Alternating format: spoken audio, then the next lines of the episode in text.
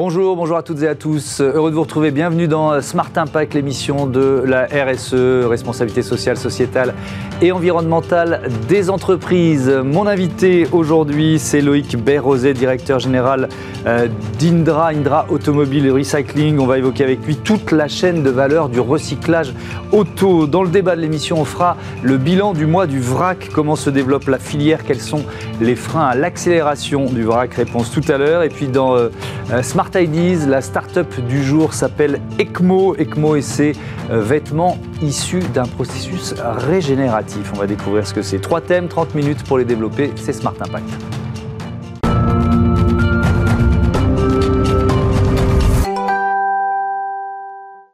Bonjour Loïc Bérosé, bienvenue. Euh, vous êtes donc le directeur général euh, d'Indra, recyclage auto, une histoire qui commence en 1985. Euh, c'est ça, une époque où le, mot économie circulaire n'était même, pas, n'était même pas dans le vocabulaire Exact. En 1985, une personne qui s'appelle Manuel Munoz, en fait, crée autour de lui, rassemble autour de lui à Lyon qui est le siège de la société, mmh. euh, six, démolisseurs, je crois, six casseurs, pour leur dire on va arrêter de faire n'importe quoi et on va essayer de travailler de manière intelligente.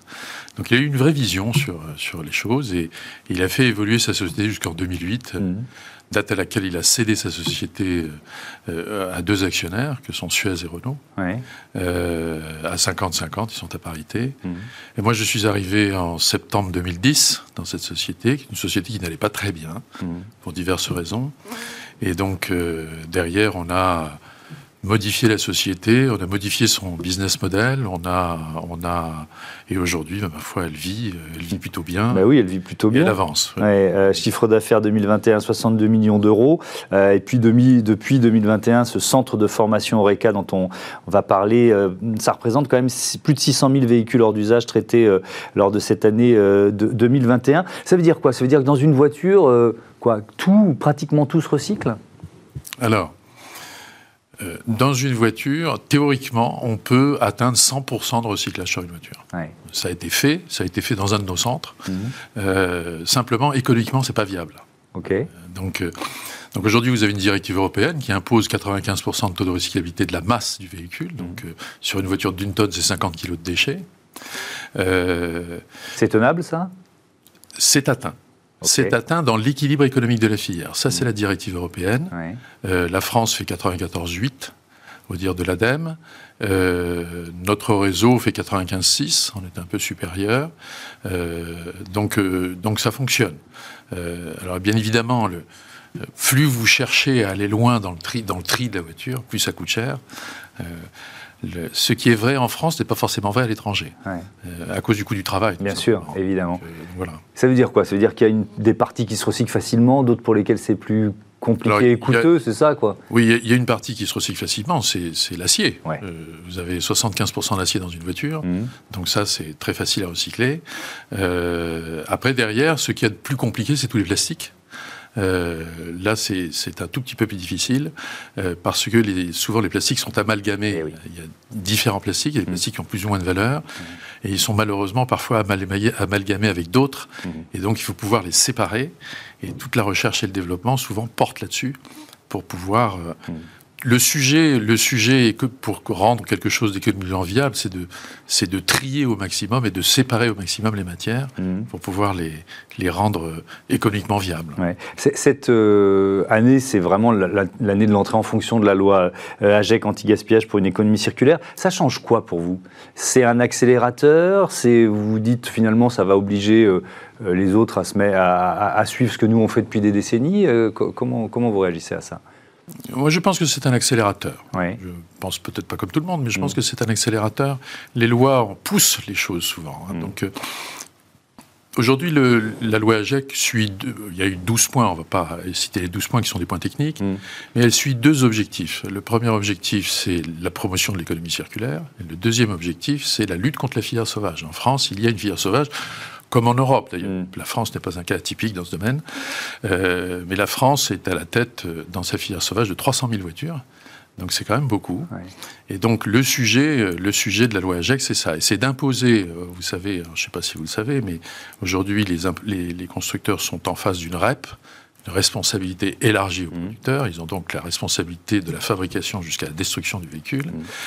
Et dans le cadre de cette REP, ils vont être obligés, dans le cadre de la loi AGEC qui vient enrichir la REP, ils vont être obligés de communiquer sur, euh, auprès des particuliers sur euh, la fin de vie de leur voiture, euh, pour éviter que, en fait, la filière sauvage naît de la méconnaissance qu'ont les particuliers, de la naïveté des particuliers sur le fait qu'ils se débarrassent d'une voiture pas forcément proprement. C'est assez simple en fait. Hein. Vous avez parfois en ville des petites affichettes qui sont épavistes, oui. 06. Ça, c'est la filière sauvage. D'accord. Et donc les gens naïvement appellent ces gens-là. Ils ont un souci, ils mhm. appellent ces gens-là. Et bien évidemment, ces gens-là viennent chercher la voiture. La difficulté, c'est que vous détruisez une voiture physiquement, mais il faut aussi la détruire administrativement. Donc il faut détruire la carte grise.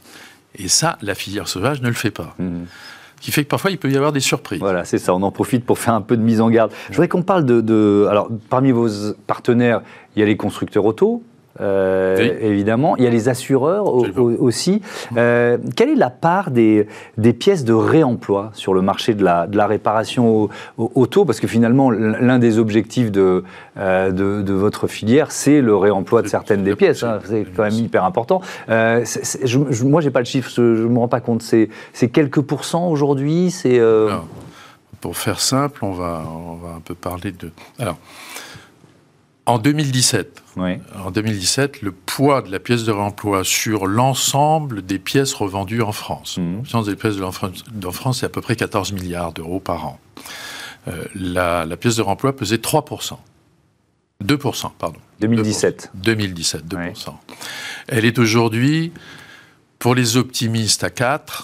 Moi, je suis plus prudent, je dirais qu'elle est à 3,5%. Donc elle a grimpé. Donc c'est bien. Oui, ça pousse. Mais, mais, on est encore très loin d'une utilisation. On est encore très loin de. Hmm. Donc la pièce de réemploi en millions d'euros, c'est aujourd'hui 500 millions d'euros. Quels sont les freins 300. C'est quoi les freins Les freins comportement.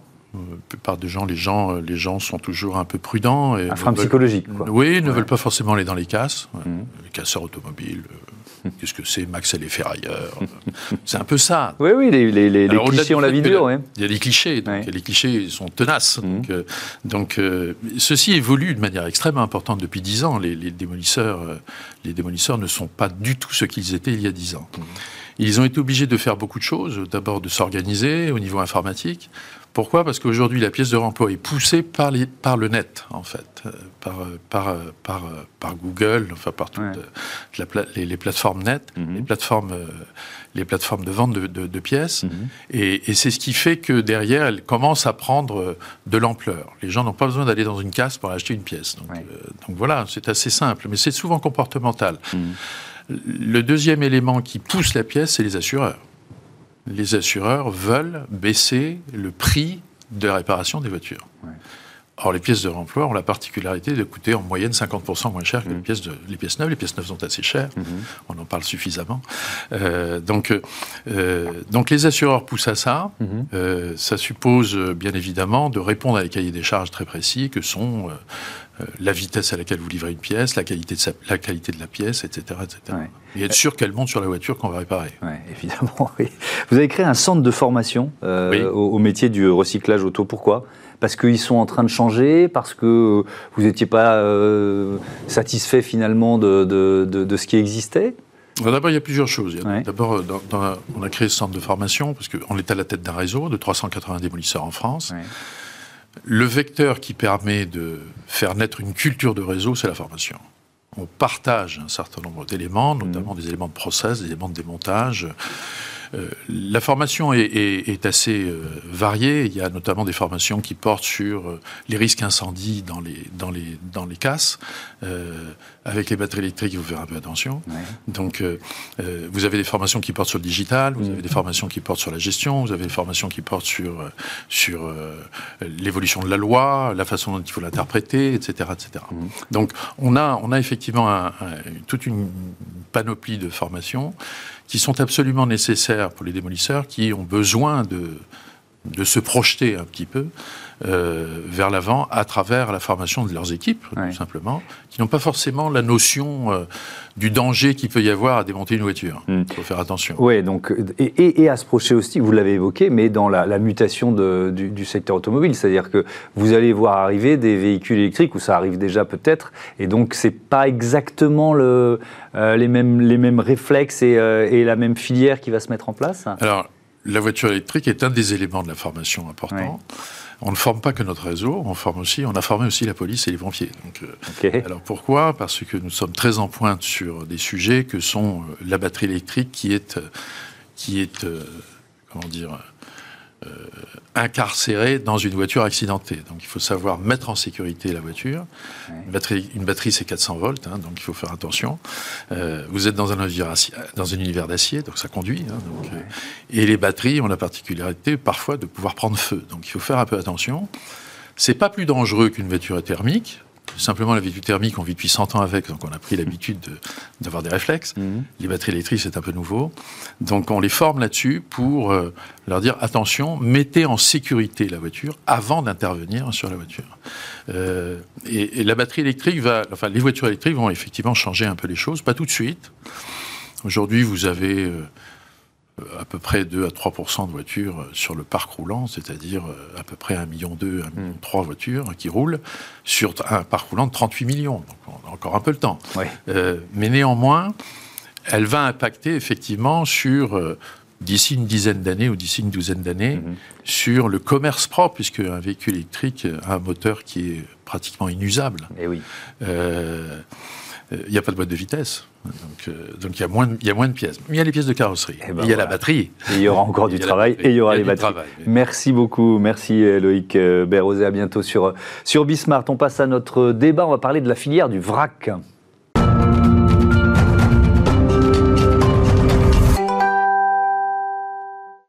Mars, le mois de mars, c'était le mois du VRAC, l'occasion d'un bilan, d'un zoom sur le secteur avec mes invités. Arnaud Lancelot, bonjour. Vous êtes le cofondateur de COSI, Maude Cadic, bonjour. Bonjour. Cofondatrice de Mamie Mesure et présidente du réseau VRAC. Euh, allez, on commence par présenter vos entreprises. Mamie Mesure, c'est quoi? Alors, Mamie Mesure, c'est un réseau de boutiques engagé pour un monde raisonné, un réseau de boutiques VRAC basé dans le Grand Ouest et qui existe depuis 2016. Donc, on est plutôt dans le commerce de proximité, c'est ça? Exactement. Commerce de proximité avec de l'épicerie, de la cosmétique, des produits d'entretien et du salon de thé. Ok, et c'est du VRAC. COSI, Arnaud Lancelot, c'est quoi? COSI, on a une marque de soins cosmétiques euh, naturel et bio. Donc, on va travailler les ingrédients euh, propres pour la, santé des consommateurs. Mhm. Et on est aussi très engagé dans une démarche zéro déchet avec des flacons qui sont soit consignés, soit en magasin, comme chez Mamie Mesure, des solutions en vrac pour recharger ces flacons et ne plus jamais les jeter. Donc on est vraiment au cœur de, euh, de, ce débat sur le, mois du vrac. Euh, si on fait un petit bilan, ça sert à quoi un, mois du vrac, Alors l'objectif du mois du vrac, c'était vraiment de resensibiliser le consommateur et aussi les professionnels, de remobiliser euh, le citoyen autour du consommer en vrac et du mieux consommer. Mhm. C'était la première édition et on est plutôt satisfait du bilan, puisqu'on a pu organiser une centaine d'événements sur le territoire français avec 1150 professionnels qui se sont engagés pour organiser ces événements. Et euh, on a eu de, très bons retours et une belle mobilisation euh, des citoyens et des consommateurs. Avec, il y a un objectif de pédagogie qui est évident. Exactement, de pédagogie, de réenchanter le vrac, de permettre aux gens de tester ce mode de consommation, de se l'approprier et mhm. puis de poursuivre euh, dans cette dynamique. Alors la, consigne, Arnaud Lancelot, c'est voilà, c'est on, remet au goût du jour des, usages qui étaient les, nôtres, enfin ceux de nos parents ou, nos, ou de nos grands-parents. Euh, non, évidemment, même moi. Euh, mais, mais, là aussi, euh, vous diriez qu'il faut faire de la pédagogie pour rebondir sur ce que. en fait, bon, alors constamment, mais il y a eu de très très fortes évolutions. Déjà, nous, on a créé l'entreprise il y a 5 ans, mais déjà, ça va beaucoup mieux, c'est beaucoup plus dans les mœurs. Après, là, on est le mois du vrac arrive à point nommé parce que on arrive à la fin d'un cycle de deux ans assez long de repli sur soi avec le Covid. Le Covid est toujours là, mais on, respire. Mhm. Et donc là, on retourne vers euh, la proximité, vers la sensibilisation à la planète, etc. Ça, ça se... Et voilà, donc là, il faut remettre un petit coup d'accélérateur parce que ça s'était un peu tassé ces derniers mois. Là, c'est le bon moment. Là, on signe le vrac. Euh, de foncer. C'est quoi les freins, les, les difficultés que vous rencontrez, vous, encore aujourd'hui, malgré tout? Les difficultés, c'est pas vraiment des difficultés, c'est juste de rappeler le bon sens, qui est de dire, voilà, l'économie circulaire, c'est la solution si on veut une planète durable. Donc c'est évangéliser constamment, constamment. Euh, les, Français demandent de, de, plus en plus de vrac. Maud Cadic, quelques, quelques chiffres, 62% des Français souhaitent plus de produits en vrac. Alors ce qui est intéressant, c'est si on rentre un peu dans le détail des, euh, euh, des types de commerce, c'est 74% pour l'épicerie, 58% pour l'entretien, 43% pour l'hygiène beauté, 30% pour les aliments euh, animaux. Euh, ça, veut dire que c'est comment on explique ces chiffres? Euh, il y a des secteurs dans lesquels c'est quoi? Plus facile à mettre en place ou plus naturel pour le consommateur? Comment vous l'analysez, vous? Oui, c'est plus naturel pour le consommateur qui est déjà habitué depuis de nombreuses années à avoir euh, des amandes en vrac, des fruits secs, de l'alimentaire. Euh, ça l'est moins, c'est moins naturel sur des produits comme par exemple l'alimentation animale, etc. Mais oui, le consommateur veut vraiment une offre large, il veut pouvoir faire toutes ses courses en vrac et c'est aussi en cela que Réseau Vrac accompagne les projets de loi, etc. et la démocratisation pour qu'on ait un maximum de produits qui puissent être vendus euh, sans emballage. Euh, justement, on en discutait euh, pour, le, recyclage auto juste avant, mais l'aiguillon de la, loi, la, pression réglementaire, à quel point c'est important pour vous? C'est important euh, au quotidien dans nos commerces de proximité puisque ça nous demande d'être très vigilants, très exigeants en termes d'hygiène, euh, de normes, de traçabilité, etc. Donc c'est à la fois une contrainte, mais c'est aussi un booster et Réseau Vrac euh, fait vraiment avancer la filière grâce à, au législatif et en accompagnant le législatif. Et donc, on, estime euh, que voilà, c'est plutôt un booster pour notre filière qu'une qu'une contrainte. Hmm. Euh, on, va continuer à en parler, mais je voudrais revenir sur les, chiffres que je viens de donner. Quand on voit la filière hygiène beauté, on est à 43% pour, euh, pour les Français. Donc, ça veut dire que vous êtes un peu au milieu, au milieu du guet, en quelque sorte, c'est ça? Bah, On peut voir le verre à moitié vide ou à moitié plein. Il y a encore plein de, plein de potentiel. En fait, effectivement, la loi implique des, des normes d'hygiène et de traçabilité, typiquement sur les cosmétiques qui sont très très très très sévères, mm. plus que pour l'agroalimentaire bien souvent. On peut le discuter, mais c'est comme ça. Euh, en tout état de cause, c'est très bien parce qu'il faut protéger d'abord le consommateur. Mm-hmm. Donc ça, c'est le pan euh, protection du consommateur. Et il faut que nous, dans la filière vrac, on maîtrise ça parfaitement. Et c'est le cas. Et c'est pour ça que, avec des solutions d'économie circulaire comme la nôtre, avec des machines de vrac qui vont bien respecter cette hygiène et cette traçabilité, on va pouvoir développer ça. Et le réseau vrac va aussi débloquer justement des pans euh, d'activités qui étaient bloqués historiquement euh, par la réglementation sur l'huile olive ou que sais-je. Mhm c'était pas disponible, et ben maintenant on peut étendre le spectre et faire un maximum de courses grâce à toutes ces actions qui débloquent des, des lois historiques. Qu'est-ce que ça représente en termes d'investissement justement pour, euh, pour une entreprise comme la vôtre, pour se mettre aux normes quoi, et pour finalement répondre à la fois à l'exigence du consommateur et du législateur? Nous, on est, euh, nous c'est éco-conçu, donc on n'a pas. Ouais, c'était dès le départ. Euh, le, seul investissement de départ, c'était de concevoir une machine qui, justement, pour des cosmétiques, c'est pas simple, allait maîtriser l'hygiène et la traçabilité. Hmm. Après, il y a tous les équipements qu'on va retrouver dans les magasins vrac, dans tous les magasins réseau vrac, qui doivent être parfaitement conformes à l'hygiène et à la traçabilité, et ça va être pour tous les types de catégories. Hmm. Il y a les process et les machines. Mais les investissements, c'est pas.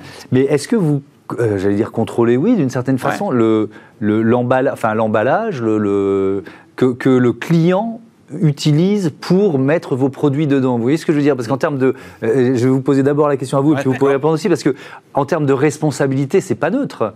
Euh, si euh, vous avez un client qui arrive avec un, emballage qui n'est qui, pas euh, conforme et qui potentiellement peut altérer la, qualité du produit, vous mm. allez peut-être en être jugé responsable. Comment ça se passe Exactement, et ça va, être, ça va être dépendant justement des types de produits. Nous, dans les cosmétiques, c'est très strict, il faut qu'on maîtrise parfaitement l'hygiène. Il y a des produits qui sont peu sensibles, des produits rincés, des produits avec forte base d'alcool, comme notre déodorant par exemple, mm. où on peut laisser le consommateur laver. Ça doit être un flacon brandé à notre marque Cosy en l'occurrence, mais le consommateur peut laver, pas de risque. Il y a des produits, on travaille nous sur des soins du jour, crème de jour, etc., où c'est beaucoup trop risqué. Dans ce cas-là, on est obligé d'avoir ce schéma de consigne. On va devoir récupérer les flacons, les laver, et nous, en suivant des protocoles cosmétiques, les remettre sur le marché. Alors cette question, comment, euh, comment vous l'adressez vous euh, chez, euh, chez Mamie Mesure? Donc dans les boutiques, c'est le même principe. Donc pour la partie cosmétique et produits d'entretien, on est mhm. sur des contenants que, enfin sur la partie entretien, le, le, consommateur peut apporter ses propres contenants sous réserve que ce soit des contenants de produits ménagers initialement, qui soient bien lavés et étiquetés de notre part. Pour la partie cosmétique, on respecte les mêmes règles que vient d'énoncer Arnaud. Et pour tout ce qui est alimentaire, là le consommateur peut venir avec son propre contenant et se servir. On doit, nous, être garant, entre guillemets, enfin vérifier si son contenant est propre. Et sinon, on met à disposition, nous, des contenants qu'on a nous-mêmes lavés euh, dans un lave-vaisselle professionnel, etc. Et, je repose la question de la responsabilité juridique, qui n'est pas neutre. Hein. Euh, si ça se passe mal, vous en êtes quand même responsable?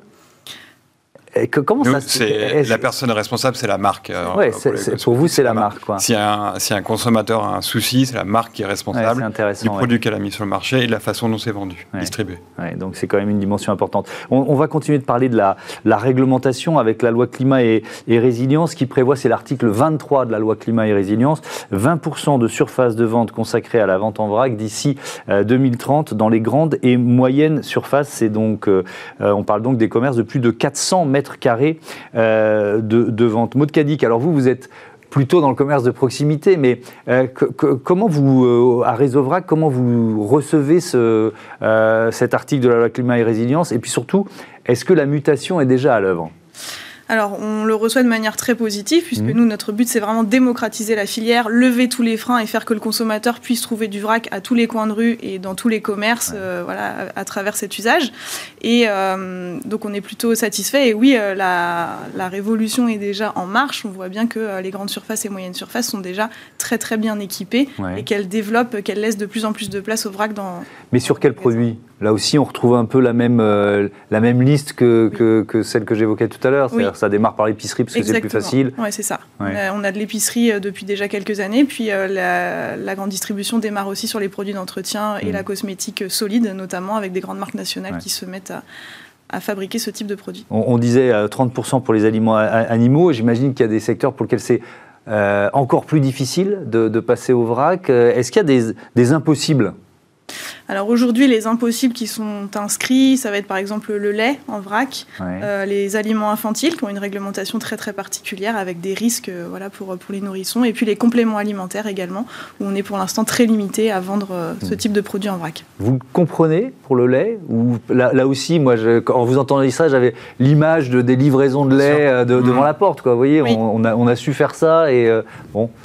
Oui, après. On, euh, survivait, on survivait à l'époque aussi. Oui, tout à fait. Après, euh, on le comprend, on peut toujours quand même trouver du lait en vrac directement à la ferme, euh, bah comme ça se faisait dans le temps. Mm. Mais à, la fois, le risque bactériaux, etc., sur le lait est quand même important. C'est un produit sensible, donc on, peut comprendre que pour l'instant, ce soit limité. les grandes enseignes, comment vous réagissez à, ça? Je reviens, à je parle de la grande distribution, hein, le fait de voir le vrac se, se développer. Vous, vous dites super, voilà, il y a une évangélisation, ou alors, bon, bah, ils vont peut-être se mettre à faire des cosmétiques et. Euh, non, bah, génial. Bon, peut-être qu'effectivement, on, a on aura plus de concurrence, mais tant mieux. De toute manière, la machine est amenée à se développer. Nous, on se fixe comme mission au réseau VRAC, et puis chez COSI, bien sûr, de, développer ce mode de consommation. Ça passera par tous les types de canaux. Si, ça, si, ça, si ça prend effectivement grâce à la loi dans les supermarchés, hypermarchés, ça portera l'ensemble du marché, c'est sûr. Il y aura un, effet de, traction, évidemment. Merci beaucoup à tous les deux d'être venus euh, faire le bilan du euh, mois du euh, VRAC. On passe à Smart IDs tout de suite. Une start-up en pleine lumière, c'est ECMO.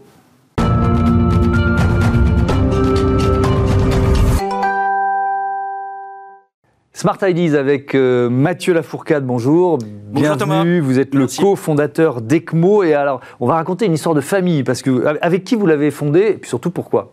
Alors, ECMO a été fondé, j'ai cofondé ECMO avec mon frère. ECMO, c'est une marque de vêtements régénérative. Je m'explique. On a fait le constat qu'aujourd'hui, les Français, notamment, les consommateurs, souhaitaient des vêtements de plus en plus durables. Mmh. La pandémie a accéléré ces changements et du coup, les Français voulaient de plus en plus de vêtements durables. Néanmoins, on s'est rendu compte qu'aujourd'hui, un vêtement durable est très difficile à définir. On se rend compte que si vous prenez 10 personnes, Thomas, vous leur demandez qu'est-ce qu'un vêtement durable, mhm. vous allez avoir 10 définitions différentes. Nous, ce qu'on fait chez ECMO, c'est qu'on simplifie. Et plutôt que de proposer une définition, on propose une vision, celle de concevoir des vêtements qui ont un impact positif global sur notre écosystème. Mais ça veut dire quoi, euh, vêtements régénératifs? Et bien justement, nous, on conçoit localement nos vêtements à partir de matières recyclées et biosourcées. Ok, les matières, c'est quoi L'idée, en fait, c'est d'avoir un impact tant sur le social que sur l'environnemental. Mhm. Justement, sur les matières, Thomas, aujourd'hui, nous, on a réuni autour de nous une équipe d'experts, d'experts en biomatières, qui nous aident aujourd'hui à sourcer et développer des matières innovantes. Par exemple, je vais vous prendre un, exemple aujourd'hui, le suite que je porte. C'est un suite qui est réalisé à partir de coton recyclé, pré-consommation. C'est-à-dire que c'est des chutes de tissus qui sont récupérées dans les usines en France les, euh, qui, qui, est mélangé à du polyester régénéré. Du polyester régénéré, en, en, gros, c'est du polyester recyclé qui, est, euh, qui est fait à partir de, de, bouteilles plastiques récupérées dans la mer Méditerranée. Ok, donc vous êtes vraiment dans une logique, j'entends ça, hein, de, de, de, circuit court. Hein. L'idée, c'est de ne pas aller chercher forcément les, les matières à l'autre bout de la planète, c'est ça? Absolument. L'idée, ouais. c'est de les récupérer en France et c'est de, de, au maximum d'avoir un impact positif sur, ouais. notre, sur, notre, sur, notre, sur, sur, notre, sur, notre, sur notre, nos savoir-faire. Aujourd'hui, on travaille avec des entreprises familiales en France qui ont des affaires uniques sur les broderies, mmh. sur la sérigraphie. Nos ouais. étiquettes sont réalisées à partir de, de, de, de matières recyclées également, Thomas. Ouais. Mais est-ce que les filières existaient? Parce que l'idée, elle est belle, mais après, il faut aller les trouver, les, les, les, les matériaux, euh, surtout proches de chez nous. Alors absolument. Les filières, alors c'est toujours pareil, il faut aller sourcer. C'est ça le, le, la vraie difficulté. C'est pour ouais. ça qu'ECMO a été créé. On a mis du temps, en fait, avant de, avant de, développer la structure, parce qu'on a eu un long travail de R&D en amont. En effet. Donc pour aller chercher ces, euh, ces matières en France, parfois certaines matières sont à l'étranger, il est vrai, mais l'impact finalement sur le transport est assez faible sur, sur un, une quantité de matière. Oui, mais euh, vos partenaires, c'est qui? C'est des laboratoires? Absolument, des... Ouais. Des, absolument. Aujourd'hui, exemple, on est en train de développer une, une encre de sérigraphie à base d'algues. Euh, avec, un, avec une société spécialisée justement dans la biotechnologie. Donc on est, on est exactement, nos partenaires sont des laboratoires ou des sociétés spécialisées en biotech. Ouais. Ce qui est intéressant, c'est que eux, ils ont besoin de vous pour, euh, pour euh, leurs produits. C'est-à-dire que c'est mm. pas de la recherche fondamentale ce qu'ils font. Non. Et vous, vous avez besoin d'eux pour pouvoir tenir la promesse. Quoi. Absolument. On a ouais. besoin d'eux aujourd'hui et, euh, et, surtout que c'est des sujets nouveaux. Hein, je vous cache pas les biomatériaux, etc. Mm. Mais c'est des sujets qui les intéressent également eux aussi parce qu'eux ouais. aussi ont besoin de s'habiller et s'habiller en ayant un impact positif mm. sur l'environnement. Alors je reviens à l'histoire euh, euh, familiale parce que donc c'est deux frères, vous êtes deux frères qui Exactement, créent ECMO. Alors il y, y, a un lien avec votre grand-mère, l'une de vos grand-mères. Pourquoi? Alors, notre, euh, notre grand-mère était une couturière qui était d'origine marocaine, qui est ouais. venue en France. Et nous, on l'a connue petite, elle travaillait dans son petit atelier, etc. Donc, on a toujours eu en nous cette, euh, cette fibre textile. Euh, de l'autre côté, c'est vrai qu'on avait aussi un grand-père qui, qui, a été un des, un des premiers à faire de la bioalimentation en France. Ouais. Euh, mais à une époque où c'était, où c'était pas encore, pas encore, encore vraiment abouti. Mmh. Euh, et en fait, du coup, l'idée avait germé avec mon frère pendant la, pendant la, la pandémie de, de, créer quelque chose euh, qui soit en lien avec notre héritage. Euh, février 2020, mmh. mon père attrape le coronavirus, okay. passe plusieurs mois dans le coma. Il est miraculeusement sauvé grâce à une machine régénérative extraordinaire qui s'appelle ECMO. Ah, ok. Et c'est pour ça, parce que je me disais, c'est quoi ce, ce, drôle de nom? Donc, ECMO, c'est la régénération, d'accord? Et, et c'est pour ça que vous en avez fait le, euh, le, le, le, nom de votre euh, entreprise. Euh, cette R&D, là, vous, ça, ça, fait combien de temps finalement? Parce que le, donc, le confinement, on est, en, on est il y a deux ans, plus de deux ans. ECMO a été lancé officiellement en juillet 2020. Ouais. Et l'idée, non, juillet 2021, excuse-moi. Ouais. Et l'idée a germé euh, pendant le Covid, hein, donc ouais. ça a été vraiment. Euh, donc ça veut dire que relativement rapidement, vous avez quand même trouvé les, euh, les labos et les filières, quoi. Absolument. On ouais. a sourcé, ça a été un gros, gros, gros travail. Mmh. On a, on a quelqu'un dans notre équipe aussi, justement, comme je disais, qui, qui, qui est le, le, leader de cette équipe d'experts, mmh. qui, qui avait de vraies connaissances sur, sur justement le, le sourcing de ces matières-là. Allez, dernier mot rapidement, le modèle de distribution des vêtements ECMO, c'est quoi? Aujourd'hui, on est en, en digital uniquement, mais l'idée c'est de se développer, d'avoir idéalement nos boutiques au propre pour que le consommateur puisse venir toucher notre produit et, euh, et l'adopter derrière. Merci beaucoup Mathieu Lafourcade, bon vent à euh, ECMO. Voilà, c'est la fin de ce numéro de Smart Impact. Merci à toutes et à